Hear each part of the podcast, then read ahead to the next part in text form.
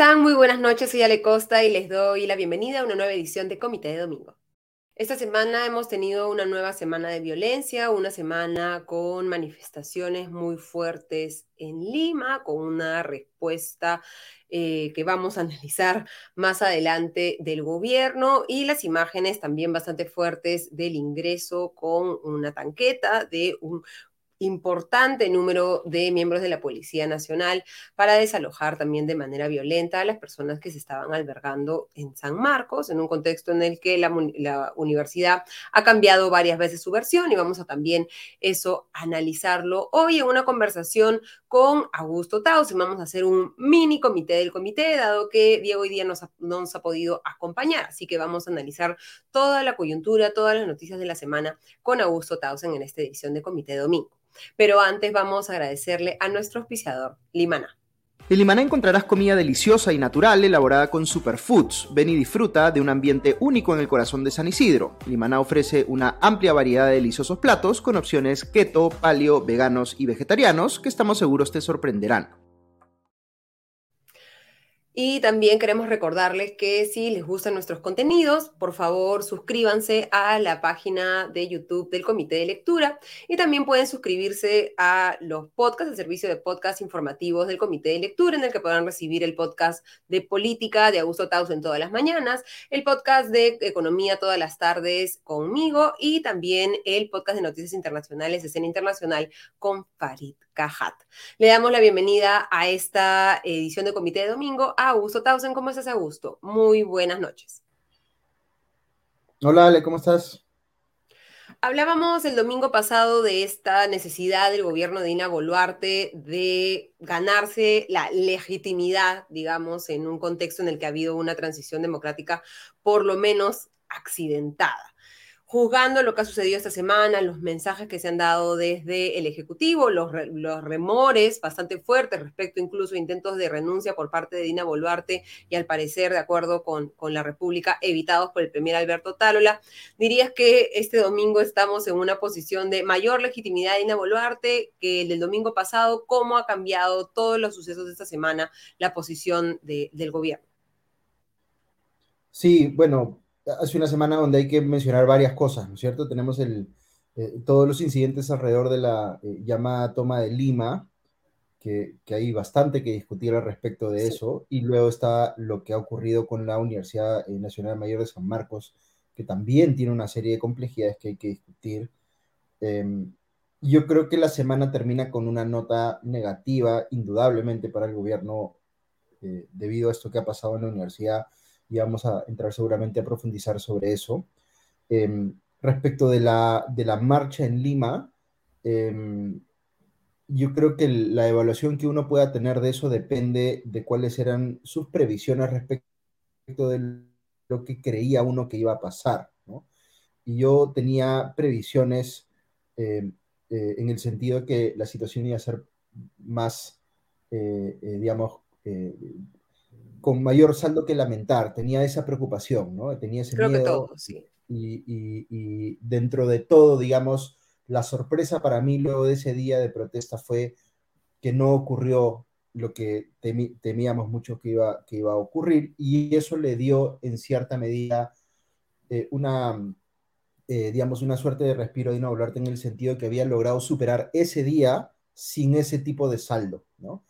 Eh, igual el día termina de manera, eh, eh, digamos, cuestionable porque sale el gobierno en su conferencia de prensa con Dina Boluarte, con el primer ministro Tarola y con, con, varios miembros del gabinete, en un tono quizá innecesariamente triunfalista, por un lado, y por otro lado, retroalimentando una vez más esta narrativa de que el Perú está bajo asedio de grupos terroristas y golpistas y tal. Eh, de alguna manera desconociendo o restándole importancia a las personas que se manifestaron ese día y que no tienen nada que ver, digamos, con estas otras agendas. Em, yo, yo, yo lo que pienso un poco sobre este tema es a un gobierno como el de Dina Boluarte, sobre todo un gobierno que ha sido elegido o una persona que ha sido elegida por eh, eh, los electores que hoy se están manifestando críticamente, ¿no es cierto? Porque quienes hoy critican a Ina Boluarte son parte de la base electoral que votó por Pedro Castillo, ¿no es cierto? Ese 25% duro, además, también que se quedó con Pedro Castillo, incluso frente a las denuncias de corrupción y etcétera, ¿no? Correcto. Entonces, digamos que para un gobierno de Dina Boluarte no solamente es necesario hacer la diferenciación entre eh, las personas que protestan legítimamente, que tienen pedidos indudablemente políticos y que Dina Boluarte más creo que ha hecho mal en despreciar porque son pedidos políticos, el que sean políticos no tiene nada de malo, digamos, este, eh, podrían haber otro tipo de pedidos también, más económicos, sociales, pero no está mal per se, digamos que los pedidos sean políticos en naturaleza. Eh, y lo que, lo que yo creo es que ella no solamente debería, eh, o el gobierno no solamente debería estar en condiciones de separar a quienes tienen pedidos y quieren protestar de manera principalmente pacífica, ¿no es cierto? De quienes sí tienen agendas violentistas o están cometiendo actos de vandalismo, etcétera, ¿no es cierto? Eh, no solamente basta con que haya la capacidad para diferenciar entre uno y otro grupo, sino además creo que un gobierno como el de Dina Boluarte tiene que mostrar empatía, eh, conexión, interés en quienes están protestando pacíficamente. No se trata solamente de aceptar que están ahí, sino que tiene que tener alguna forma de gestionar eh, políticamente la situación de cara a ese grupo, ¿no? Y buscar eh, activamente este diálogo de que tanto habla, ¿no? Porque los invitamos al diálogo, pero al mismo tiempo les decimos que quiénes lo financian, que por qué están abandonando a su familia y, no generando ingresos, ¿no? Este, digamos, eh, hay un doble discurso ahí fuerte, ¿no? Sí, Una contradicción. son comentarios bien, son comentarios bien desafortunados, porque claro, uno puede estar en desacuerdo con las motivaciones o con lo que se está pidiendo en una protesta. Yo he dicho varias veces en eh, el podcast que estoy en desacuerdo con la gran mayoría de pedidos específicos que están detrás de esta protesta, este, pero no por eso uno va a decir que o dar a entender indirectamente, digamos, que los protestantes son vagos o que son eh, eh, malos padres o cosas por el estilo, que es de alguna manera lo que se puede leer de estos comentarios que ha hecho eh, Dina Boluarte. Yo hubiese esperado en lo personal que ella esa noche, ¿no? después de la jornada de la llamada toma de Lima, saliera a decir, por un lado, este, a reconocer que el día no tuvo un saldo trágico, que creo que era importante que sí está bien que lo hayan reconocido, y no me parece mal, algunas personas le pareció mal, pero en ese momento no me parecía mal que destacaran hasta cierto punto cómo se había conducido la policía, eh, al menos por lo que habíamos visto, aunque sin duda habían habido, eh, se habían visto también eh, incidentes o excesos en, la gestión policial de ese día, pero yo hubiese esperado que ella hubiese tenido un mensaje más empático hacia quienes estaban protestando en Lima, al menos que hubiese algún tipo de reconocimiento, ¿no? De acknowledgement, de, entiendo que estás aquí, entiendo por qué estás protestando y, ten por seguro que mi gobierno va a hacer algo para darte satisfacción frente a lo que estás sintiendo o lo que te parece que se está haciendo que no es, no es correcto. Pero nada de eso hubo, digamos, no hubo ningún tipo de reconocimiento hacia, hacia ese sector de la protesta, sino eh, eh, un interés muy claro de poner el reflector sobre lo que yo sí creo que existe, que es elementos minoritarios, pero finalmente relevantes dentro de la protesta que tienen otras intenciones, que buscan otras cosas este, eh, y que requieren otro tipo de gestión por parte del Estado. Y regresando un poco a ese jueves, el de la toma de Lima, ¿no? Efectivamente, desde la mañana se mostraban los 10.000 efectivos policiales que estaban repartidos en la ciudad para enfrentar posibles eh, eh, escenas de violencia en esta manifestación, que no se sabía cuán eh, mayoritaria iba a ser, cuán masiva iba a ser. Se ha visto una estrategia por parte de la policía, y lo contaban las mismas personas que participaban en las manifestaciones, de separar a los grupos, ¿no? Tenemos muy pocas imágenes de, digamos, la masa completa de los manifestantes juntos en un solo sitio, sino que claramente hemos visto una estrategia de separar, que es una forma también de reducir los, los niveles de violencia. Hemos visto, como tú bien dices, una jornada de eh, violencia sin el saldo de ningún muerto, ¿no? Pero eh, el discurso de Dina Boluarte esa noche era, empezó felicitando la labor de la Policía Nacional del Perú, pero había habido ese mismo día una muerte en Puno, en Carabay, en Puno, Sonia Aguilar Quispe, de 35 años, en Macusani, había habido otro herido de bala ese mismo día que falleció el día siguiente, Salomón Valenzuela Chuba, de 30 años también en Macusani, en, en, en Carabaya, en Puno. Entonces, eh, que, digamos, ella no lo mencionó, el premier tampoco mencionó a los muertos de ese día, o al muerto de a, la, persona fallecida ese día y, a, los heridos graves de ese día. Y recién fueron algunos de los otros ministros los que emitieron su, su pésame a los, a los familiares, ¿no? Pero digamos, desde la presidencia y de la presidencia del Consejo de Ministros era que había sido una jornada exitosa, pero creo que no se puede denominar una jornada exitosa a nivel nacional, digamos, de repente específicamente en la capital, si es que vemos como signo de éxito de una protesta tan solo el, hecho de que no hayan habido fallecidos, ¿no? Ha habido una, búsqueda, digamos, de minimizar los fallecimientos fuera de Lima, una concentración excesiva, una demostración de la acción de la policía en Lima de que sí es posible desactivar una protesta eh, masiva sin que esto tenga un costo de vidas humanas. Tampoco se mencionó en ningún momento al saldo lamentable que tenemos desde diciembre de alrededor de, 50 fallecidos durante las protestas. Como que parece que Dina Volarte quiere pasar un poco, un poco esa página, ¿no? Sí, como que quieren dar a entender que la, situación ya, eh, ya se superó en, su, digamos, este, dimensión más crítica y que ahora están tratando de eh, gestionar esta suerte de desescalamiento de la protesta como si ya eh, fuese más o menos claro que se está yendo por ese camino cuando en realidad no lo es, ¿no? Em, podría, haber, podría haberlo sido si, si tanto esa conferencia del, del, jueves por la noche como este, lo ocurrido este fin de semana este, hubiesen sido diferentes, ¿no? Pero, pero claramente lo que ha pasado en la Universidad de San Marcos no se entiende todavía eh, en, dónde encuentra justificación el, gobierno para hacer algo así y es, es, es una medida claramente que escala la situación y que eh, puede terminar teniendo como efecto hacer que eh, gente que no estaba movilizada termine ahora sí estando movilizada por sentir que esa acción en particular ha sido eh, injusta, arbitraria, etcétera, ¿no? que, en, mi, opinión lo ha sido. Sobre sobre los fallecidos, claro, lo que mucha gente se pregunta es, ¿por, ¿por, qué en Lima no pasa y en otras regiones sí pasa? ¿no?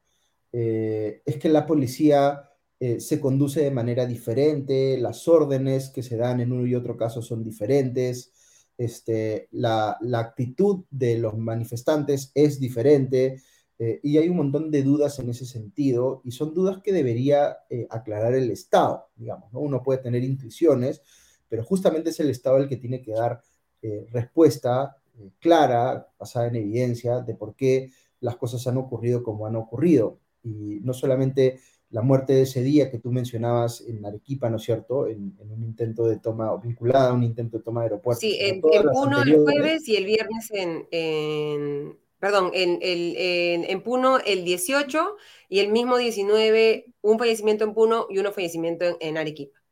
En Arequipa, sí. Eh, todavía, digamos, habiendo pasado eh, tantos días desde Ayacucho al inicio, luego Juliaca y luego las los fallecimientos de la semana pasada, todavía no hay explicaciones claras de qué fue lo que pasó, si se dio una orden, eh, eh, alguien en algún nivel de la cadena de comando, digamos, dio una orden que iba, era contraria a, los deseos, digamos, de la presidenta Boluarte, que supuestamente había asegurado que había dado, digamos, un mandato claro de no disparar, eh, eh, o si ella misma, eh, digamos, este, dio una indicación en ese sentido, o alguien en el, gabinete, o si se utilizaron armas de manera violatoria de los protocolos, en fin, alguna explicación tiene que haber a por qué las cosas se dieron. De repente la explicación es este, simplemente, digamos, este, no hubo ninguna voluntad de parte del gobierno, de parte de las Fuerzas Armadas o policiales de hacer respetar esos protocolos y se cometieron excesos que no tienen ninguna justificación válida. Ese parece ser hasta el momento, digamos, la explicación, porque si hubiese una explicación más contundente, contundente que eso uno esperaría que ya hubiese sido este, eh, dada, ¿no es cierto? Que ya fuese conocida por todos. Y más bien el gobierno lo que ha hecho únicamente es decir, eh, invitamos a que la fiscalía continúe sus investigaciones y eso por supuesto tiene que ocurrir, pero eso no exime, digamos, al gobierno de explicar en detalle directamente por qué actuó como actuó. Entonces, hasta el momento no hay una explicación sobre eso, ¿no? Y, para mucha gente, digamos, eh, los niveles de eh, arbitrariedad a los que se están llegando en la gestión de la protesta, en la, digamos, indisposición o, la negativa del gobierno a explicar estas cosas, ya llegan a tales niveles que pueden sustentar, digamos, la renuncia de Dina Boluarte. Por eso de un momento a otro, políticamente ha sido bien claro el cambio de ya no es un pedido de cierre del Congreso el que está dominando la discusión, sino es un pedido específico de Dina Boluarte eh, para que renuncie. Eh, y luego, ahora último, y esto más conectado con el tema de la eh, intervención en la Universidad de San Marcos, el pedido de asamblea constituyente. ¿no? Que es, que es el, pedido, digamos, que, que, preocupa en más sentido, ¿no? Yo quería aclarar nada más cuando te comentaba que estamos viendo en pantalla las declaraciones de Dina Boluarte el jueves, ¿no? Que se dice la situación está controlada, mientras al mismo tiempo veíamos, lo que estábamos viendo en noticias, ¿no? Veíamos la, el discurso y las imágenes del incendio en el centro de Lima, ¿no? Eh, que era un poco contradictorio, digamos, la, la, afirmación de que la situación estaba controlada y e, e, se estaba quemando una, una casona en el centro. Ya para el momento en que Dina Boluarte dio su discurso, en las últimas 48 horas habían fallecido tres personas, dos en Puno y una en, en Arequipa, ¿no? Que, como le digo, no mencionó la presidenta en ningún momento y ha dicho el gobierno está firme y su gabinete más unido que nunca. Desde el gobierno le decimos al pueblo la situación está controlada. Esos señores no cesarán en su propósito de quebrar el Estado de Derecho, pero actuaremos con todo el peso de la ley y estamos individualizando a esos malos ciudadanos que generan actos de violencia. Se dice el jueves por la noche que se están individualizando a malos ciudadanos que generan actos de violencia, pero luego vemos el sábado, ¿no? El ingreso con una tanqueta de centenares de miembros de la policía para detener a casi 200 personas de las cuales 100 han sido liberadas ya porque claramente no hay algún otro motivo, digamos, para mantenerlas detenidas, ¿no? ¿Cómo leemos esto en un contexto en que nos están diciendo que se va a a separar, digamos, esta paja del trigo y que se va a los que están cometiendo eh, eh, eh, delitos, se, van, se les va a, criminalizar. Y quería em, trasladarte en ese sentido una consulta que nos hace Gustavo Cayox, nos dice cómo separar los pacíficos de los violentos, ¿no? Con quién se puede dialogar y respecto a lo que tú también mencionabas, ¿no? Ese sector quiere que se vayan y no piden nada que el Estado pueda darles, salvo renunciar, ¿no? O sea, que estamos, digamos, entrampados en ese punto en el que el gobierno quiere sobrevivir y los que protestan no quieren que el gobierno sobreviva y no estamos pensando, digamos, en el pasado mañana, ¿no? ¿Qué, qué hacemos como país si es que finalmente alguien cede a estas exigencias? Sí, yo, yo, creo que son dos preguntas separadas, ¿no? La, eh, está la pregunta de cómo diferenciamos a, al, al, que protesta pacíficamente del, del violentista o el comete actos vandálicos. Eso es lo que debería uno poder esperar que haga la policía eh, conjuntamente con la fiscalía, ¿no? Por ejemplo, una de las cosas que llama la atención de lo de San Marcos es la eh, ausencia de presencia fiscal, ¿no? Y, y, y si la situación está como está, uno esperaría que, por decirlo de alguna manera, el gobierno peque por exceso eh, por exceso de dar garantías, digamos, ¿no? Este, pues si va a ser una intervención de algún tipo, que claramente pudo eh, o no tendría por qué haber sido tan aparatosa como la que se hizo eh, en, San Marcos, ni mucho menos.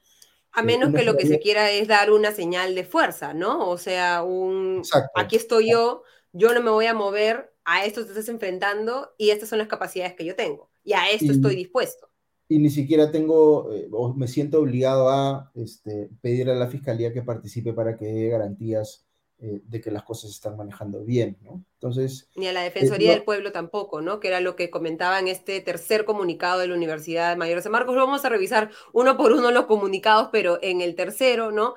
señalaba que únicamente se le había solicitado la liberación de las puertas tomadas y que se ha dado este ingreso al campus universitario sin presencia de la Defensoría del Pueblo, sin presencia del em, representante del Ministerio Público y en evidente uso de la fuerza, ¿no? Lo que ha calificado la universidad de abuso de autoridad hacia nuestros estudiantes intervenidos arbitrariamente.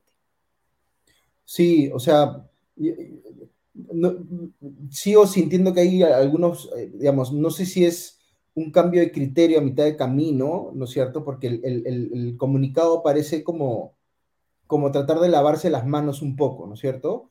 este, con, las autoridades de la universidad, pidiendo antes, primero una cosa y luego diciendo que lo que terminaron dándole ante su pedido fue algo bastante diferente este, a lo que ellos habían pedido.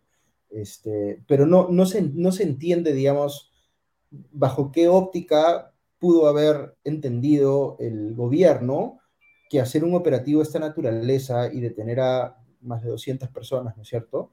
Este, iba a generar un resultado positivo, tanto desde una perspectiva de estrategia policial, digamos, de, de, asegurar el orden, como desde una perspectiva de estrategia política, ¿no? No, no se entiende qué pudo haber ganado el gobierno. La única explicación podría ser la que tú das, que es simplemente se quiso hacer esto como un, eh, una suerte de manifestación de fuerza, pero, pero, pero estas, eh, digamos, eh, la única, no, no, se encuentra, digamos, cómo podría pensar el gobierno que va a sostenerse solamente a punta de estas manifestaciones de fuerza, cuando muy probablemente lo que terminen haciendo es hacer mucho más intenso, digamos, eh, eh, eh, el sentimiento contrario, digamos, a la sostenibilidad de Dina Boluarte en la presidencia y hacer que más gente se involucre en la protesta. Entonces, realmente no, no se entiende por qué, digamos, se les ocurre hacer una cosa así y no han dado todavía tampoco ninguna,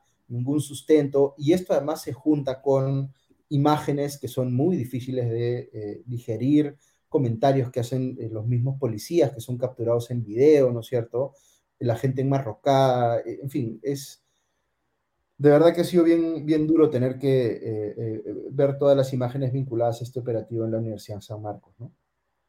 Pero no solo es duro, bueno, eh, ver las imágenes, sino también ver las reacciones, ¿no? Porque decías que es difícil entender cuáles son las motivaciones, pero cuando uno ve las reacciones de personas vinculadas, por ejemplo, al Partido Fuerza Popular, a Fernando Rospigliosi, Rosángela Barbarán, la congresista, o sea, miembros del partido Ernesto Bustamante, y, muchos representantes, digamos, de, un sector de la, de la, de la derecha, más bien se ha saludado, festejado, ¿no? diciendo que por fin, ¿no? Se toma una acción por parte del gobierno, ¿no? Y que se está, este, se está sacando, ¿no? A estos, eh, nuevamente, el, discurso es, es de, de, terruqueo. Eh, de, la, de la Universidad Mayor de San Marcos y que se han demorado mucho incluso, ¿no? En hacer lo que eso lo han debido hacer antes, pero claramente hay un público hambriento de este tipo de, muestras, ¿no? Que están respaldando incluso más a Dina Boluarte y creo que lo que se está viendo es una, una, incluso mayor polarización entre este lado que es el de el Estado tiene que ser fuerte, tiene que imponerse a la fuerza, y el otro lado en el que es más bien Dina Boluarte tiene que renunciar, eh, esto es insostenible y aquí se, aquí se acabó, ¿no? Y no se ve, digamos, en, en esos dos puntos que cada vez están más alejados el uno del otro, posibilidades de que podamos llegar en algún momento a algún acuerdo al medio, ¿no? Para retomar el, funcionamiento del país, ¿no? Sí, ahí va la, la segunda diferencia que planteaba eh, Gustavo, que es este, eh, con quién se puede dialogar, ¿no?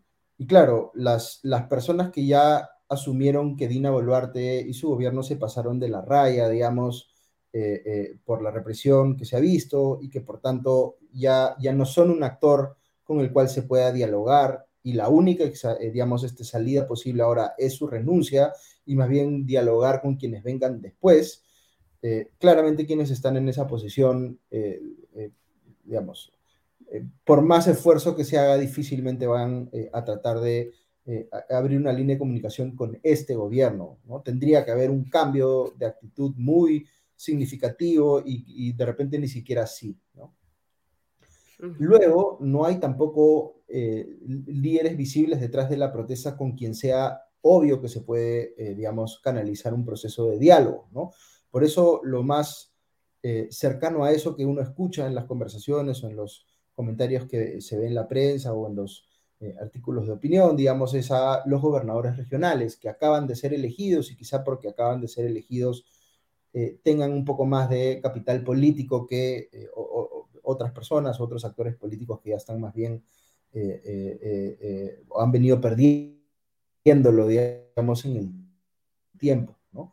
pero aún así tampoco es que los gobernadores regionales tengan un capital político enorme, ¿no? Este, algunos de ellos también tienen posiciones contrarias al diálogo, como, digamos, el gobernador regional de Puno, este, entonces tampoco es tan fácil ir por ese camino, ¿no? Y, todo esto es el resultado de, un proceso de despolitización muy fuerte que ha tenido en el país, que cuando justamente tú necesitas políticos que sean los que intermedien en, en una situación conflictiva como la que tenemos ahora y logren, digamos, por sus capacidades, por su oficio, digamos, por su manejo de la situación, reducir o desescalar el conflicto y hacer que la gente se pueda poner de acuerdo. No tenemos esos actores políticos hoy, ¿no? Y también es verdad que las partes tienen eh, posiciones eh, muy maximalistas, ¿no? Eh, por ejemplo, entiendo que para muchas personas lo que estamos viviendo hoy se asemeje lo, lo, lo, más que hayan visto en los últimos tiempos a un escenario para impulsar una asamblea constituyente.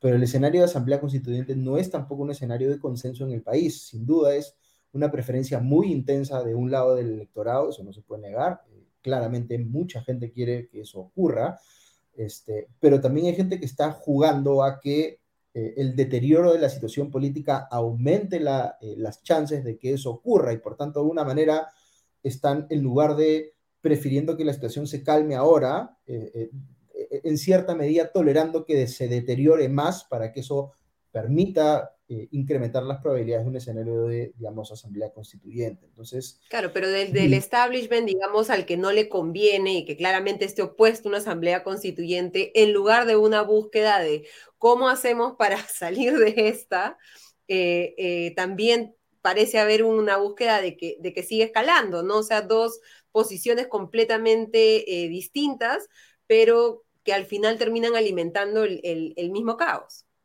Lo que pasa es que tienes esta es mi interpretación, y no quiero generalizar tampoco, ¿ya? pero eh, tienes a mucha gente que siente que su posición está sometida a extorsión por quienes percibe que están del otro lado, ¿no es cierto? Entonces, las personas que de alguna manera se alinean con eh, e, este pedido de orden, ¿no es cierto? De, eh, enfrentemos la protesta a punta de represión para que la gente deje de protestar, ¿no es cierto? Sienten que están eh, eh, extorsionados hasta cierto punto, digamos, por actores políticos que lo que quieren es impulsar un escenario de eh, caos que alimente, digamos, la posibilidad de que se convoque una asamblea constituyente, ¿no? Y quienes están del otro lado sienten que están siendo, no sé si extorsionados, pero privados de representación política porque votaron por un tipo de gobierno con un perfil ideológico determinado, este, y finalmente ese gobierno cae, quizá no quizá definitivamente por sus propios errores, eh, por cometer delitos, digamos, en este caso por eh, eh, intentar, afortunadamente de manera fallida, cometer un golpe de Estado, pero lo que termina pasando es un traspaso de poder hacia quienes están del otro lado del espectro político y ahora esas personas, desde la visión de este segundo grupo, controlan a la presidenta Dina Boluarte y están haciendo lo que quieren. Entonces, e, es bien difícil generar un diálogo cuando cuando quienes están en esas dos posiciones ya asumieron que están en una situación en la cual se están aprovechando indebidamente de ellas, ¿no? Y lo, que termina, eh, eh, digamos, perdiéndose aquí es esta discusión más honesta intelectualmente de tratar de entender, ¿no es cierto?, de dónde parte la posición del otro y si tiene algo de validez o no, ¿no? Por ejemplo, eh, respecto al tema de asamblea constituyente, yo personalmente estoy en la posición de, digamos, creo que no estamos en un momento conveniente para hacer una asamblea constituyente en el Perú, porque estamos en un momento que más parece destituyente que constituyente, ¿no? Eh, no por eso yo creo que sea ilegítimo eh, eh, políticamente hablando que haya un sector relevante de la población que quiera hacer una asamblea constituyente. para mí esa es una discusión válida que debemos tener como país, pero debe ser el resultado de un proceso para tratar de generar un, momento instituyente, al menos inicialmente como paso previo, ¿no? Si ahora mucha gente está en la posición de decir que se vayan todos, yo tengo mis críticas a este eh, sentimiento de que se vayan todos porque normalmente no piensan qué pasa después del que se vayan todos, ¿no es cierto? Porque alguien va a tener que reemplazar y si no tenemos a nadie mejor que los actuales, este, ese que se vaya todos este, no nos va a llevar a buen puerto, ¿no? Pero finalmente, si es que el deseo de la ciudadanía es que hayan nuevas elecciones para limpiar este escenario, digamos, este, absolutamente extraño que nos ha tocado vivir, digamos, eso debería permitir que con un nuevo Congreso elegido se pueda tener una discusión sobre cambios a la Constitución, ¿no? es más, los partidos políticos podrían hacer campaña electoral precisamente sobre la base de si están de acuerdo o en desacuerdo con eh, que haya una, eh, un cambio total de la Constitución o una convocatoria de asamblea constituyente. Pero eso permite, digamos, que se reconstituya, eh, digamos, la representación política con miras a tener esa discusión, ¿no? Ahorita lo que se está planteando es superemos la situación con una asamblea constituyente con la fe ingenua, en mi criterio, de que ese Congreso Constituyente o esa Asamblea Constituyente que se va a elegir va, a generar esta representatividad que la gente necesita, ¿no? Va a ser mejor que el Congreso que tenemos ahora, que la gente quiere que se vaya a patadas. Y no hay ninguna certeza, no hay casi, digamos, yo no encuentro evidencia para que alguien pueda tener hoy confianza en que esa Asamblea Constituyente va a ser mejor que lo que tenemos ahora, salvo que alguna persona piense que eh, la forma de elegir a esos constituyentes sea distinta a la actual. Y eso nos abre otra discusión, porque ahí cuando, por ejemplo, Pedro Castillo planteó en su momento eh, convocar a una asamblea constituyente, o Perú Libre planteó convocar a una asamblea constituyente, buscaron introducir criterios que uno podría decir eh, son distintos o, hasta cuestionables desde un punto de vista de, de ciertos principios democráticos como un ciudadano un voto, ¿no es cierto? Porque planteaban generar, eh, eh, eh, digamos, ciertas cuotas desde una lógica más corporativista, ¿no? Le doy una cuota a, este sector de la población o una cuota a este otro, y no es una elección general donde la gente vota a sus representantes, sino que estas reglas sobreponderan a determinados grupos. Claro, eso podría tener, detrás podría tener una lógica muy clara de ciertas personas que creen que ciertos grupos pueden estar subrepresentados en la política peruana y muchos indudablemente lo están, pero una discusión sobre cómo implementar criterios de esa naturaleza también puede ser capturada políticamente por quienes quieren hacer una asamblea constituyente a su imagen y semejanza. Entonces, es una discusión bien compleja, ¿no? Y em, yo creo que en democracia, primero uno tiene que eh, partir por reconocer que hay gente que va a pensar distinto que uno y eso no los hace menos ciudadanos o que tengan derechos reducidos, mucho menos, ¿no es cierto? Aquí, creo que es algo que hay que repetir todo el tiempo, ¿no? Este, sí, porque lamentablemente... Porque lamentablemente lo que estamos viendo es el reflejo de que mucha gente no lo cree así, ¿no? Sí, y, y, y, y, está bien que hablemos sobre esto porque el Perú es uno de los países, creo que el segundo después de Haití, que menos valoración tiene sobre la democracia, ¿no? Pero también es uno de los países donde los valores o las convicciones democráticas están por los suelos, ¿no? La gente cree eh, estar participando en la discusión desde una suerte de posición de superioridad moral porque se cree democrático versus lo que siente que está del otro lado. Y muchas de las discusiones políticas que tenemos en el Perú son entre actores antidemocráticos de, de uno y otro lado que simplemente tienen discrepancias ideológicas, pero que están más cerca de lo que creen en que no tienen convicciones democráticas, ¿no? Entonces, el cómo, el eh, cómo, pero el qué está ahí, más o menos bien parecido, ¿no? Claro, entonces, eh, digamos que la, la, base en una democracia es que entendiendo que tenemos posiciones o que vamos a tener posiciones ideológicas diferentes, al menos nos pongamos de acuerdo sobre las reglas, ¿no? Entonces, las reglas para competir en democracias honestas. Así es como se, eh, así funciona el sistema electoral, así se eligen los representantes políticos, así son las, eh, las instituciones electorales que tienen que validar esas decisiones, ¿no es cierto? Pero ¿qué pasa en el Perú? Nos empezamos a pelear por quiénes deben ser las autoridades electorales y unos creen que tienen que continuar y otros quieren forzar su salida. Este, queremos cambiar todo el tiempo las reglas electorales, no solamente las reglas eh, electorales, sino las reglas de funcionamiento mismo de la democracia. Eh, modificando permanentemente, ¿no? todo el tiempo, eh, el esquema de separación de poderes. Entonces, a veces el Congreso hace cambios que desbalancean la cosa en favor del Congreso y en perjuicio del Ejecutivo, y otras veces el Ejecutivo hace cosas que busca de alguna manera deslegitimar el trabajo del Congreso, y estamos en esta situación permanente donde ni siquiera nos podemos poner de acuerdo sobre las reglas básicas. Y por eso estas discusiones sobre cambiar las reglas democráticas este, eh, eh, sin tener, eh, sin estar en una situación donde políticamente nos podemos constructivamente poner a dialogar sobre esto para llegar a consensos es bien peligroso, ¿no? Porque si, una, eh, si un lado del espectro político tiene eh, circunstancialmente un poquito más de poder que el otro para lograr imponer reglas que lo favorecen a él, a ese lado, lo que va a pasar es cuando el otro lado tenga un poquito más de poder, van a buscar cambiar las cosas por, el, por completo y vamos a estar en esta situación donde eh, no es eh, no es una eh, democracia lo que estamos tratando de alimentar, sino es una suerte de guerra donde el que tiene marginalmente más poder que el otro impone todas sus condiciones. Eh, y eso, no, eso se parece más a una, a una dictadura que a una democracia, ¿no?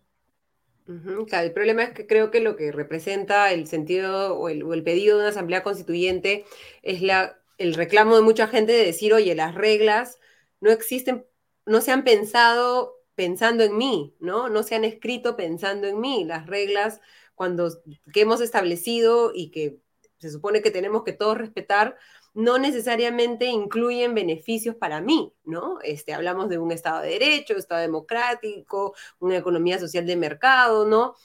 Pero para mí, ¿qué? O sea, ¿qué, ¿cómo me beneficia eso si no tengo una posta funcionando? Si eh, eh, hay una protesta y, alguien muere por una herida de bala y, el gobierno pasa la página, ¿no? Este, y, yo también estoy, mi posición es que una asamblea constituyente sería completamente peligrosa en un momento como el actual, pero, pero sí entiendo y empatizo con el reclamo, ¿no? Este, nuevamente, la solución no creo que sea esa, pero tenemos que encontrar alguna respuesta a ese reclamo que no pase necesariamente por una asamblea constituyente, pero que debería provenir de las fuerzas políticas, ¿no? ¿Cómo atendemos ese llamado que se refleja en las protestas sin necesidad de abrir esta puerta a que tengamos, como tú bien decías, este riesgo de que digamos, todo el edificio se nos, se nos caiga en, encima, ¿no? Y yo quería revisar, este, antes de seguir avanzando, Gusto, a menos que, no sé si quieres hacer algún comentario sobre eso. te, iba, a comentar, Ale, así como, como dato interesante, esta mañana compartí en, en, redes un artículo de Martin Wolf, que es un columnista bien conocido del Financial Times, eh, que era un artículo que hablaba sobre cómo la democracia y el capitalismo se necesitan uno al otro pero eh, no era una defensa ciega o cerrada de ambas cosas, sino una crítica, ¿no? De, cómo ambas están mostrando eh, disfuncionalidades muy claras, ¿no? Y él, una cita que yo compartí, voy a tratar de traducir aquí con cierta libertad porque está el artículo en inglés, ¿no? Pero él, decía, es, es imposible sostener una democracia con sufragio universal, ¿no es cierto? Eh, con una economía de mercado si la última eh, eh, no aparece, o perdón, si la democracia no está abierta a la influencia de la población en su totalidad, y si la última, o sea, la economía del mercado eh, no sirve a los intereses de la población en general, sino a los intereses de algunos. Entonces, la disfuncionalidad que está mostrando tanto la democracia como el capitalismo, ¿no es cierto?, es que son sistemas que pueden ser capturados eh, eh, y eh, esa captura puede derivar en que muchísima gente siente que el sistema está, digamos, diseñado de tal forma que perjudica estructuralmente sus intereses y que los deja de lado. Ahora, en la discusión sobre la constitución, por supuesto, estos temas son bien complejos y hay que tratar de entender cómo los matices. Pero, por ejemplo, los de un lado dicen con razón que los derechos que normalmente se espera que la gente tenga eh, en los países, en las democracias liberales en general, están reconocidos en la Constitución en el Perú. La Constitución en el Perú, la actual, no es que tenga un problema de déficit de reconocimiento de derechos, es decir, que la gente diga, yo tengo derecho al agua y no está en la Constitución, o yo tengo derecho a la salud y no está. A veces eso pasa, uno escucha a los políticos diciendo eso, pero eso no es verdad, los derechos están reconocidos. Ahora eso no significa que no hay un problema, hay un problema severo, que es que Muchos derechos que están reconocidos en la Constitución requieren de acciones concretas del Estado para que la gente pueda disfrutar de esos derechos en cualquier parte del territorio nacional. Y muchísimos derechos de estos que requieren acciones del Estado, los abogados les llaman los derechos de preceptibilidad aplazada, porque hay que hacer cosas para poder garantizarlos, no se garantizan en la práctica. Y hay muchísima gente en el Perú que no tiene acceso a salud de calidad, que no tiene acceso a educación de calidad, no tiene acceso a agua de calidad. En fin, este, eh, y eso implica estamos en la práctica incumpliendo nuestro contrato social como sociedad, como, como país, como nación, porque hay gente que tiene acceso permanente a esos derechos y hay gente que no tiene. Y eso es un problema grave, pero es un problema principalmente de gestión del Estado, ¿no? De no poder garantizar eso cuando debiera, cuando está obligado, porque no es que la gente tenga eso a manera de privilegios, son derechos, derechos que se tienen que garantizar. Pero luego hay otras discusiones que son más de preferencias ideológicas, ¿no? Hay gente que cree, por ejemplo, que si el Estado tuviese mayor actividad empresarial, se vería beneficiada por esa actividad empresarial del Estado. Porque hay gente que cree que, por ejemplo, si el Estado provee eh, una línea aérea, entonces los pasajes aéreos serían más baratos, porque el Estado no cobraría tanto como cobraría una empresa. Y quienes están del otro lado combaten ese argumento y dicen, el Estado ya ha hecho actividad empresarial muchísimo tiempo, todavía la sigue haciendo y todavía no encuentra la manera de ser más eficiente que el sector privado y por eso el Estado cobra más porque le traslada sus ineficiencias al sector, a los consumidores. Y a veces cuando más bien cobra por debajo de lo que debería cobrar, por una cuestión más de hacer demagogia, digamos, o populismo, lo que termina siendo generando un problema financiero grande en las empresas estatales y luego ya no tienen capacidad para invertir y claro, en el corto plazo la gente se beneficia por precios más bajos, pero en el largo plazo no hacen las inversiones necesarias y esas empresas se van inclusive eh, a situaciones de insolvencia. Entonces, esas son discusiones más complejas, ¿no? Y, claro, la gente no tiene por qué entender los eh, matices o las particularidades de cada una de esas discusiones, pero sí debería poder contar con que los políticos que los representan este, van a defender sus intereses de cara a esas discusiones. Y eso es lo que no hay. Hay muchísima gente en el Perú que no tiene representación política real, porque va cada cinco años a votar a una elección, pero quien sea que termina saliendo elegido en el distrito electoral donde esas personas votan, ¿no es cierto? Luego no hace nada por beneficiar a los electores de esa comunidad. Entonces, da exactamente lo mismo por quien uno vote, porque nadie se va a preocupar en la práctica por los intereses de esos electores. Entonces, eso es un fracaso del sistema de representación política en general. ¿no? Este, eh, digamos que un ciudadano debería poder contar con que alguien realmente va a estar cuidando su espalda, ¿no? va a estar protegiendo sus intereses. Y ese ya ni siquiera es una cosa que podemos decir que eh, es algo que se puede garantizar para, eh, digamos, para todos los electores. Sí. Y, y, es, es un, o sea, vivir en el Perú es vivir constantemente sobreviviendo, unos con mayores dificultades que otros, por supuesto, ¿no? Pero creo que, que, que nuestro día a día, el tráfico, la forma en la que nos relacionamos, es porque todos estamos sobreviviendo y en el camino y en la carrera por la supervivencia, primero estoy yo, ¿no? Y, creo que en la política se da un poco, un poco esa misma sensación, ¿no? Ha sido interesante eh, eh, ver, digamos, la evolución de los comunicados de la Universidad Nacional Mayor de San Marcos, ¿no? En un contexto en el que eh, primero emitieron un comunicado, si los podemos eh, ir mostrando, en el que hablaban de este ataque de un grupo de manifestantes que estaban dentro de la ciudad universitaria y una agresión a los efectivos de seguridad de la Universidad de la Puerta 1, que se encontraban resguardando el acceso al campus San Marquino, estaban con el rostro cubierto, redujeron y sustrajeron los equipos de seguridad y chaleco de todos los miembros de seguridad, golpeándolos y botándolos de la ciudad universitaria horas de la noche. Eh, lo mismo sucedió en la puerta 6 y que estos efectivos de seguridad acudieron a la comisaría de la Universidad, Unidad Vecinal número 3 a presentar su denuncia que venía siendo investigada por la Policía Nacional del Perú. Eh, luego de de eso, bueno, el presidente del Consejo de Ministros emitió un tuit diciendo que la intervención de eh, ayer, lo publicó ayer en la Universidad Nacional Mayor de San Marcos, hizo solicitud de esta casa de estudios, tal como lo informó el Ministerio del Interior en su comunicado. Seguiremos trabajando para establecer el orden en la decana de América. Eh, luego emiten un nuevo comunicado en el que hacen mención a que la Policía Nacional del Perú actuó de oficio, ¿no? Y por, digamos, la, la eh, autonomía universitaria, la, digamos, la policía no puede entrar a menos que haya una solicitud por parte de la universidad, que era lo que estaba tratando de justificar el Premier y el Ministro del Interior. ¿no? Eh, y que habían llegado a un acuerdo para que las personas salieran de la universidad el 18 y que eso no se cumplió.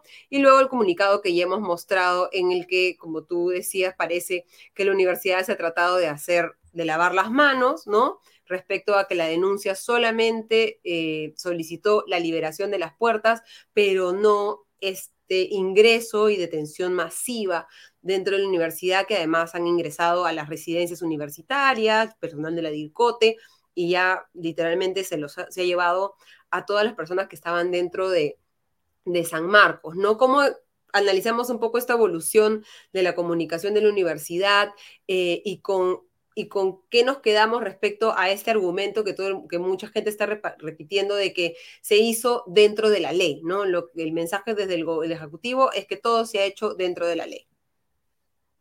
Sí, yo, a ver, yo no soy una autoridad para opinar sobre la parte legal, digamos, del operativo. Hay que, hay que ver qué, qué señalan los especialistas eh, em, tendría como abogado, pero no especialista, tendría enormes dudas de que esto se ha hecho dentro de la ley. Me parece que no hay en ningún caso un criterio de proporcionalidad. Si efectivamente la eh, acusación que se estaba haciendo inicialmente era que había habido, digamos, una suerte de, digamos, usurpación. De, toma de las garitas de control, de seguridad, este, ¿no? Y se había reducido al personal de seguridad eso no parece sustentar una reacción como la que se ha visto, digamos, ¿no? Como una, una tanqueta ahí, como la que vemos con la cantidad de, eh, eh, digamos, este, eh, miembros de la policía que han entrado, con la revisión de los espacios de residencia, digamos, de, de, vivienda que tiene la universidad. En fin, no, no, no, no veo por dónde podría justificarse algo así este, eh, eh, lo, que, lo que siento que está creyendo la gente que justifica, eh, digamos, este, lo que se ha hecho en San Marcos, es que están operando bajo la idea de que San Marcos realmente es un lugar donde hay un montón de terroristas, ¿no es cierto?, camuflados, circulando todos los días y por supuesto tienen estas ideas que no, no sé, en ningún caso, digamos, eh, eh, digamos, reflejan en la realidad, ¿no? Y, digamos, no, no, encuentro cómo podría sustentarse una, una reacción de, de, esta naturaleza.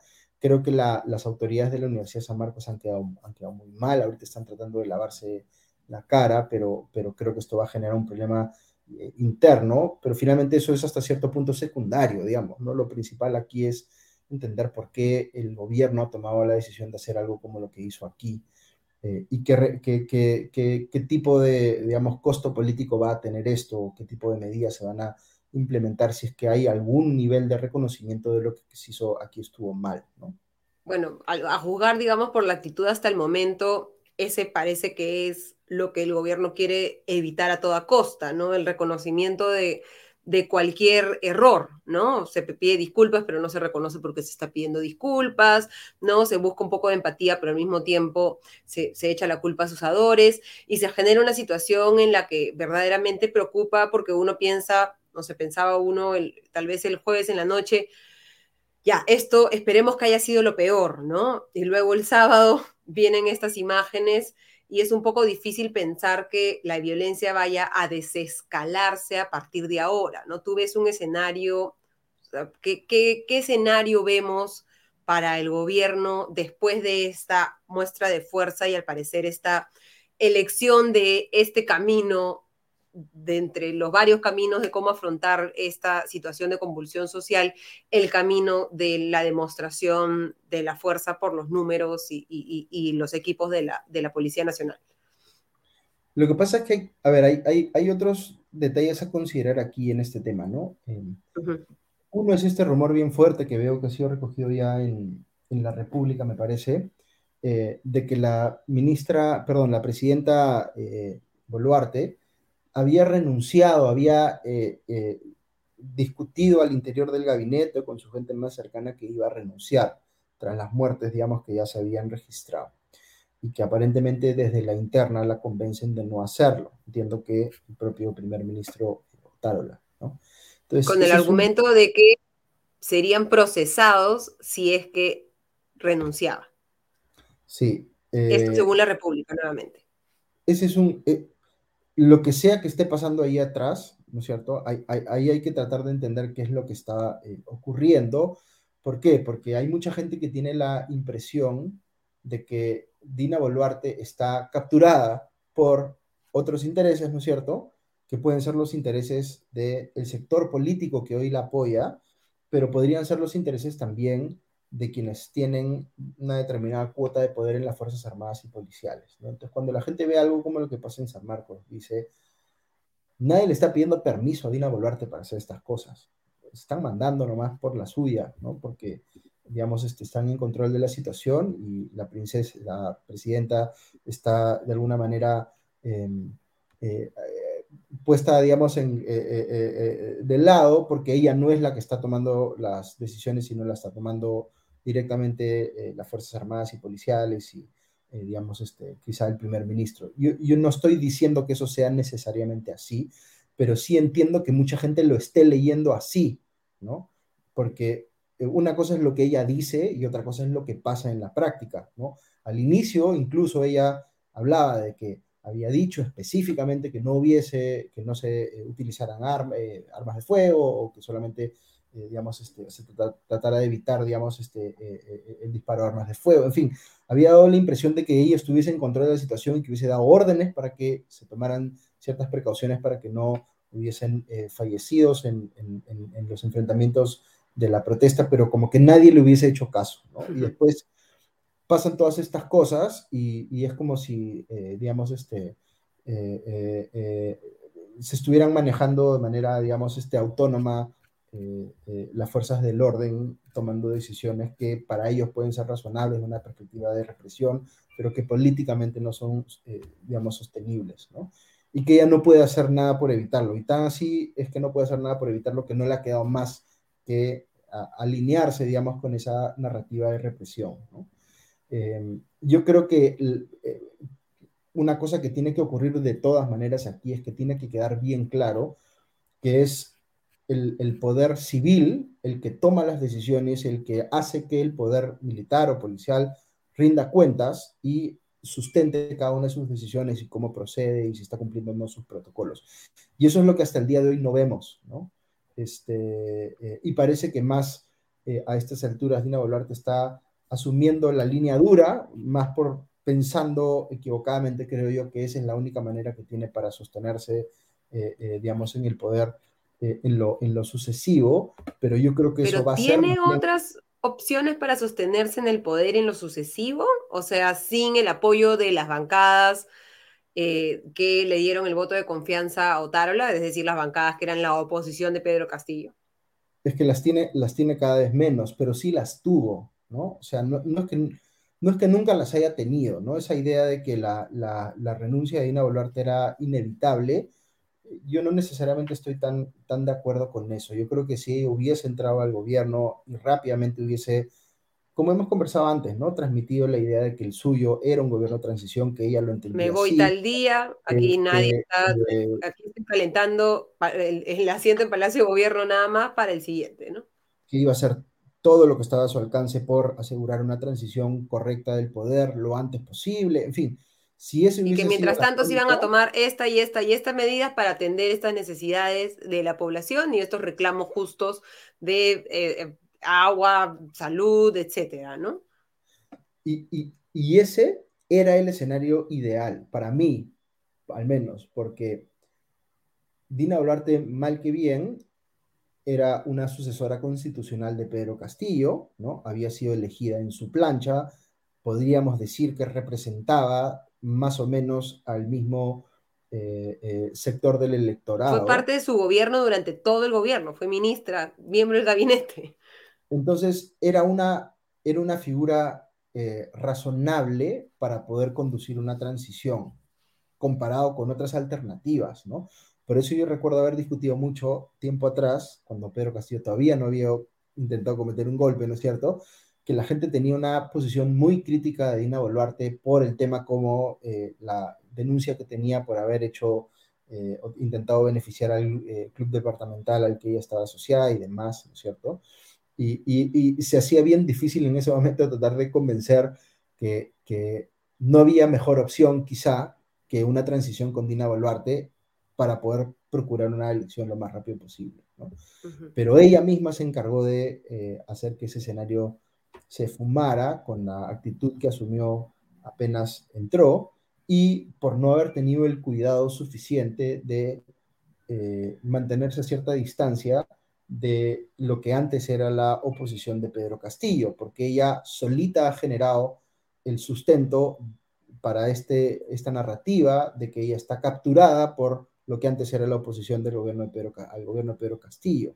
Y una este, narrativa que, digamos, también no hay ninguna prueba sobre eso, y, pero digamos que si lo miramos de acá atrás y la gente dice, ah, ella también fue parte, digamos, del golpe, ¿no? Este, por, digamos, por estar aliada con los que están aliados, que son los que, digamos, estaban buscando sacar a Pedro Castillo constantemente, nuevamente.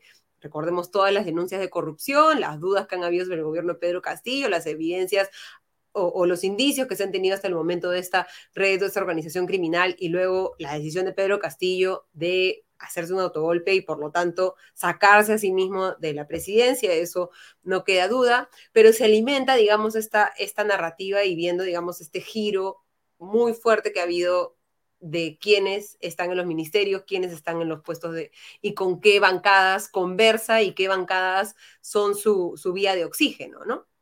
Pero si, si, si sale Dina Boluarte del mapa, lo que hay es, va a haber una pugna por el vacío de poder resultante en el Congreso entre el ex oficialismo y, el ex, eh, y la ex oposición.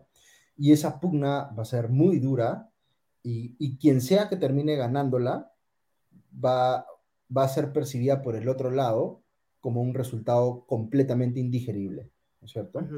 Entonces, es, ese no es un camino que nos, eh, nos lleva, digamos, a un desescalamiento del conflicto, si no es desde mi perspectiva, y podría estar equivocado, pero es más o menos lo que yo intuyo que puede pasar.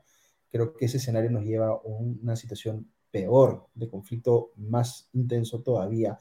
Eh, yo siento que alguna gente piensa que se puede eh, tratar de llevar la situación hacia algo más parecido a lo que ocurrió con Francisco Sagasti y que se va a encontrar una suerte de figura de consenso en el Congreso que podría asumir la presidencia. Yo no veo a nadie hoy que pueda tener eh, ese rol y que esté en la situación en la que estaba Francisco Sagasti tiempo atrás. Se me hace mucho más difícil imaginar un resultado, eh, un desenlace de ese tipo. No lo niego, ojalá pudiese, ¿no? Pero, pero pero tampoco, tampoco creo que sea políticamente eh, igual, digamos, eh, tan sostenible como fue en el caso de, Sagasti, porque los, los ánimos están mucho más caldeados, la gente está mucho más polarizada. Este, es bien difícil imaginarse que, que, eso se pueda manejar bien. Entonces, yo, yo digamos, en, en, las últimas semanas eh, he estado transitando, digamos, desde la posición de lo mejor, tenemos, lo mejor que tenemos es un escenario con Dina Boluarte y, adelanto del adelanto de las elecciones, es decir, tratar de hacer eso lo antes posible que el Congreso dé una eh, eh, manifestación clara de que ese camino ya es una certeza, este, pero, pero con, cómo se ha ido dando la situación, eh, cada vez es más difícil imaginar que una pieza de ese escenario, que era Dina Boluarte sosteniéndose al menos en esa transición, se vaya a poder dar, ¿no? Porque ella misma, digamos, está dirigiéndose hacia un eh, lugar que mucha gente cree que ya está ahí, digamos, que es eh, el, lugar en el que su continuidad en la presidencia es insostenible, ¿no? Tú lo ves como sostenible porque, digamos, el escenario actual es, tenemos elecciones a abril del 2024 y por lo tanto Dina Boluarte tendría que sobrevivir un año y tres meses más. Sí, o sea, es, es, es, difícil decir porque, digamos, no se tiene claridad sobre la alternativa, ¿no? Entonces, claro, es como el tema de, del que se vayan todos, ¿no? O sea, tú ya, tú ya tienes a una presidenta que tiene en su haber un montón de cosas que son muy cuestionables, ¿no es cierto? Y, y 50 este, muertos, que hay que, recordarlo. Y que, por sí solas, y que por sí solas, digamos, podrían eh, o definitivamente eh, eh, sustentarían, digamos, la posición de quien cree que esa presidencia debería llevar indefectiblemente o a una renuncia o inclusive a una vacancia o, digamos, cualquier otra medida que se tome de similar naturaleza. pero lo que vaya a ocurrir del otro lado es muy incierto todavía y, como decía, yo pienso que potencialmente más problemático aún, ¿no? Entonces, eh, al decir esto no quiero decir que haya que descartar por completo la eh, renuncia de Dina Boluarte, sino que hay que entender que del otro lado tienen que pasar cosas también, porque si no pasan, no es que se vaya a solucionar la situación, sino que se puede poner peor.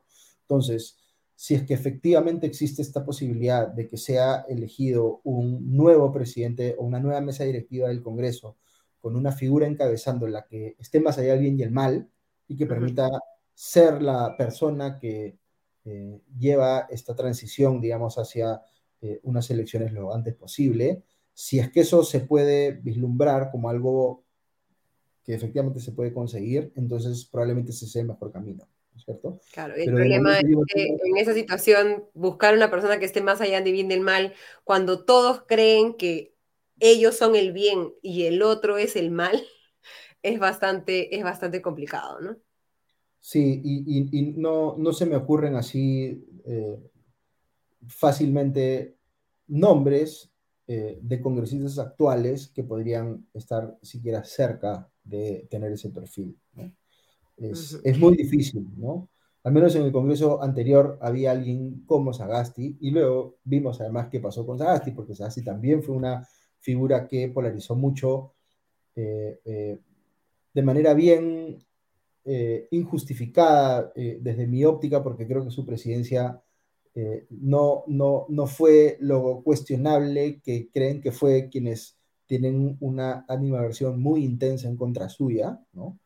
Este, yo creo que fue una presidencia bastante destacada dentro del desafío que le tocó enfrentar.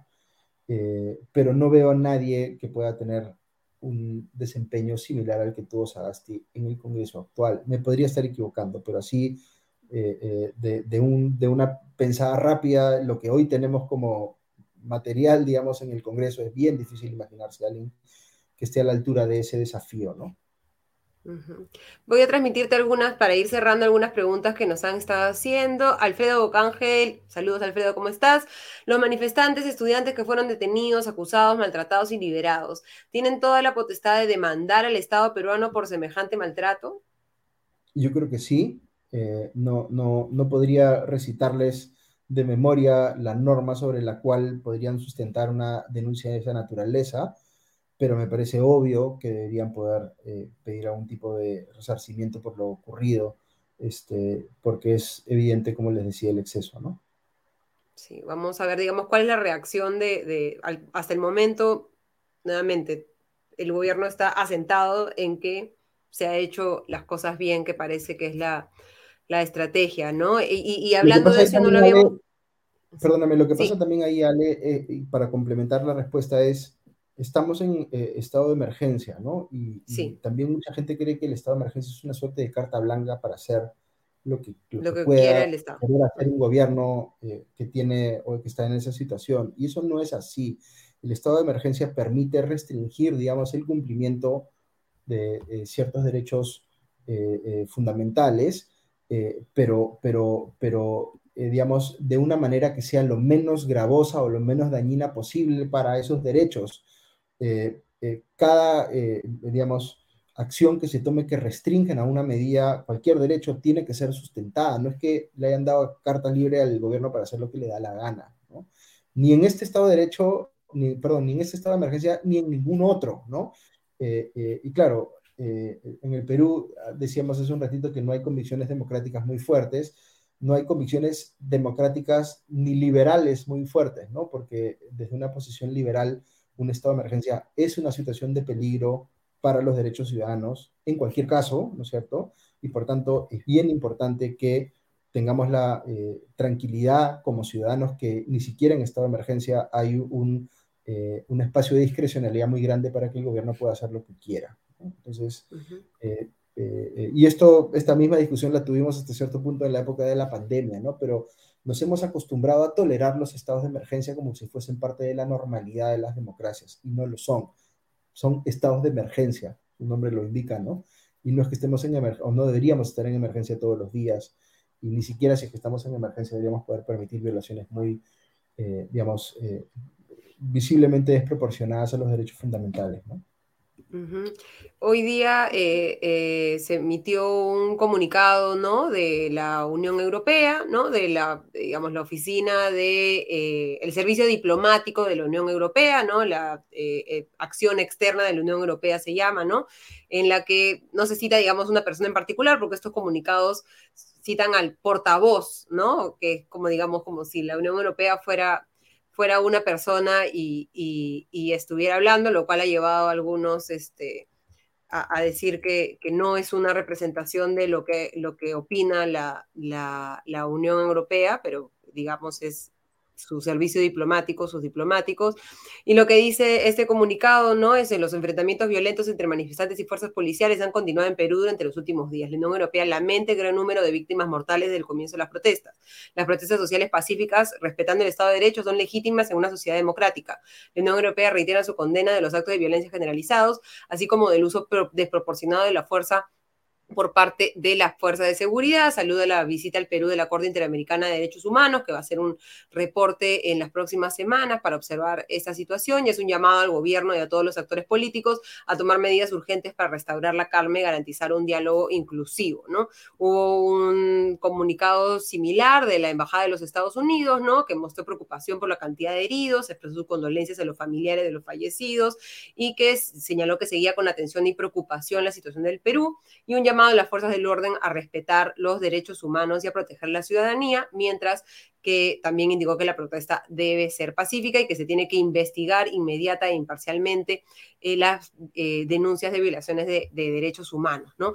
¿Cómo se nos está viendo desde afuera, Augusto, ¿no? Este, que también era una pregunta de nuestros, de nuestros seguidores hoy NPR, la cadena de radio de, Estados Unidos, digamos, no sé si compararlo como un, el RPP de allá, en su noticiero eh, matutino le ha dedicado la primera sección a Perú, ¿no? Eh, no sé si te pasa a ti, pero muchas personas me escriben eh, qué está sucediendo, está segura, qué está pasando, ¿no? Y este, eh, ¿cómo, ¿cómo, afecta esto la, la, imagen del país y si crees que estos llamados, digamos, hacia afuera, Estados Unidos, la Unión Europea, algún efecto van a tener o simplemente se quedan en, en digamos, en, en, mensajes de, buena voluntad?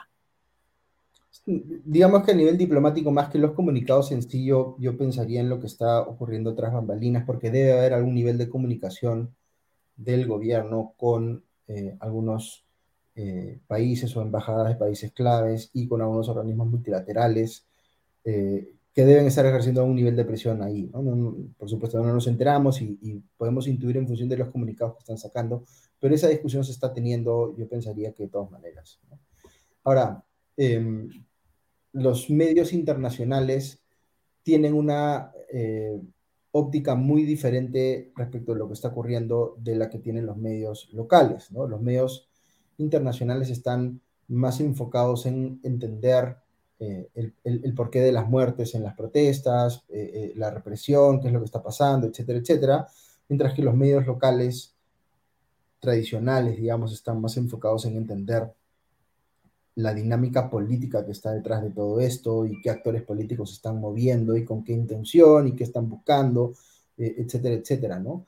Y ambas son, son aproximaciones eh, eh, válidas, digamos, de la, de la, discusión y por supuesto que están, están eh, conectadas, pero el, el, medio internacional no ve los matices o el detalle de lo que pasa a nivel político local porque no, no tienen una necesidad de entrar a, a, ese nivel de detalle y están explicando la situación de manera más, digamos, superficial, pero, pero no, no, no quiero decirlo en términos negativos, sino eh, eh, eh, como para una persona que no está necesitada de entender el detalle, que quiere saber de manera general qué es lo que está pasando en el, en el país.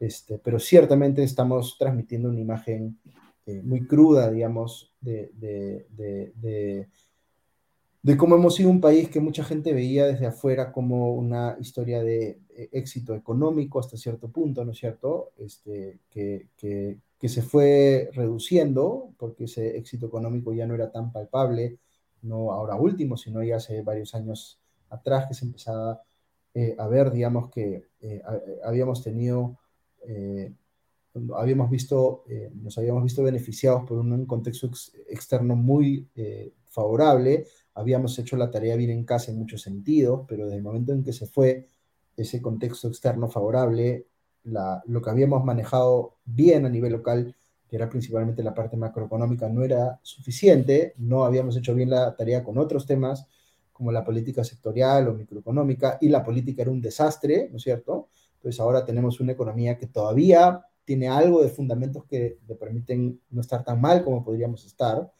pero, la, la pero sectorialmente hablando eh, es bien difícil lo que enfrentan muchos sectores en el país, muchas industrias, y en términos de política hay un riesgo regulatorio y un riesgo país muy alto, con lo cual eh, estamos en una situación muy difícil, digamos, en términos de atraer inversiones al país eh, y por tanto hemos, hemos dejado de ser un país en, en, digamos, en el que la gente se fije con un sentido de, de, optimismo, de esperanza de que las cosas estaban avanzando.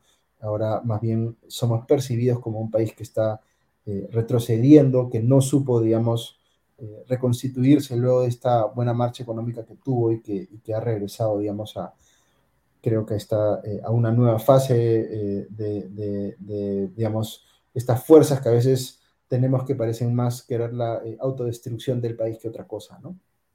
Que es lo, lamentable con, digamos, toda la capacidad que, que, tenemos en el país, con todos los distintos talentos, todos los conocimientos ancestrales, toda la diversidad maravillosa, el empuje de los peruanos, porque como decía, somos sobrevivientes y estamos todos capacitados para sobrevivir en, en cualquier circunstancia, que es una ventaja también comparativa con, con, con, otra, con otras personas y es un talento, creo, de, de los peruanos y, y, que hay que, ver, encontrar cómo hacemos que, que volvamos a ser un, país viable. ¿no? Te agradezco mucho, gusto por haberte sumado nuevamente a Comité de Domingo. Y bueno, esperemos el próximo domingo poder evaluar, eh, digamos, hablar ya no de, que la curva sigue cayendo, sino hablar al menos de algún, algún rebote en, en la sostenibilidad y en las perspectivas que tenemos de cómo vamos a salir de esto, ¿no?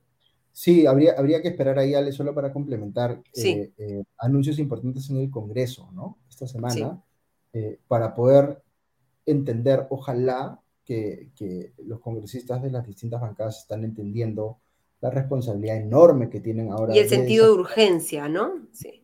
Este, porque está, o sea, mucho se discute sobre Dina Boluarte, porque naturalmente hay que discutir mucho sobre el gobierno y lo que está haciendo, pero aquí el problema principal o la llave para eh, desactivar el conflicto eh, está en el Congreso, que es el adelanto de elecciones. Entonces, y es importante el momento también, ¿no? O sea, una bomba uno la tiene que desactivar en el momento adecuado para desactivarla, ¿no? No puedes, este, no puedes esperar, ¿no?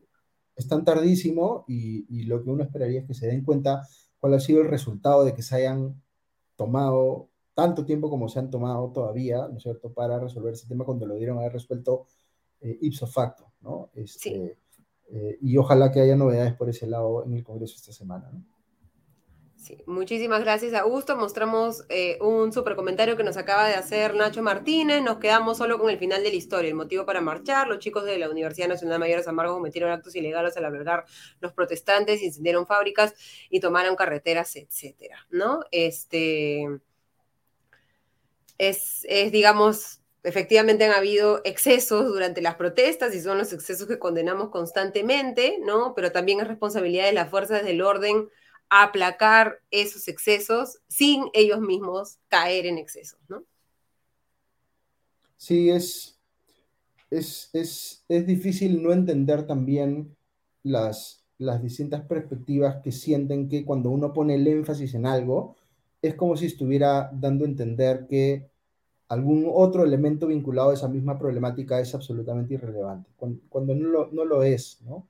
Eh, por ejemplo, eh, puede haber en democracia personas que ejercen su derecho de protesta cometiendo actos vandálicos o inclusive teniendo agendas golpistas, ¿no?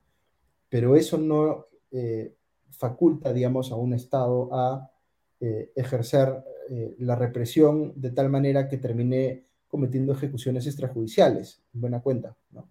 Entonces, inclusive para cosas que significan ataques a la democracia, la, democracia tiene que tener formas de resolverlos o de enfrentarlos que sean coherentes con sus propios principios, ¿no? Eh, y, parte de eso es entender que la gente tiene derechos fundamentales y que hay presunción de inocencia, que eh, eh, estas cosas, digamos, tienen que manejarse con mucho cuidado, que la gente no puede, el gobierno no puede meter a todos en una misma bolsa y darlos todo por igual, que si tiene información que evidencia la participación de alguien en alguna agenda, digamos, este, delincuencial o lo que fuera, debería tomar acción respecto de esas, personas, de esas personas y no respecto a todo el mundo como si todos fueran iguales, digamos, ¿no? Y, eh, hay una diferencia enorme en democracia entre las personas con las cuales discrepo y las personas eh, con las cuales discrepo que además cometen delitos o quieren subvertir la democracia, ¿no? Las segundas eh, son las que tienen que ver eh, eh, digamos, eh, verse enfrentadas con el, el, peso de la ley, digamos, y con la acción de las cortes, pero las personas que simplemente discrepan y que yo puedo considerar que están muy equivocadas, este, no significa que por eso las vayan a meter a la cárcel sin ninguna razón aparente, y que no les permitan hablar con sus abogados, etcétera, etcétera. ¿no? eso ya son formas de actuar que no son coherentes, digamos, con los principios democráticos. Sí, o sea, ante alguna actitud antidemocrática, se debe ejercer incluso más democracia, más cuidado, más, ¿no? Eh, eh, eh, más respeto a los derechos, ¿no? Este, en un contexto como este para no, digamos, seguir escalando el, problema. Muchísimas gracias, Augusto, por habernos acompañado esta noche. Ha sido Augusto en curador principal del Comité de Lectura en este mini comité del comité. Gracias, Ale. Ahí nos vemos. Les agradezco gusto nuevamente y les agradezco a cada uno de ustedes por habernos acompañado. Les recuerdo, si nos pueden dejar un like, se los agradezco. Eh, suscribirse a la cuenta de YouTube del Comité de Lectura y seguirnos en todas nuestras redes sociales como Comité de Lectura. Y también, si están interesados en nuestros contenidos, suscribirse a nuestro servicio de podcast. Les aseguramos que no se van a arrepentir porque el contenido es de mucha calidad, lo hacemos con mucha responsabilidad, con esta búsqueda de encontrar consensos, de dejar, eh, de dejar eh, información para que cada uno se forme sus propias opiniones, de contar las noticias, pero sin estar tratando de generar más zozobra de la necesaria y siempre mirando la realidad compleja con la complejidad necesaria para poder al menos tratar de acercarnos a entenderla y que se puedan mirar eh, también eh, otras, eh, cuáles son las salidas a situaciones tan complejas como las que estamos viviendo. Les agradezco muchísimo haberse sumado con nosotros a este nuevo comité de domingo. Conmigo será hasta el próximo domingo. Hasta entonces.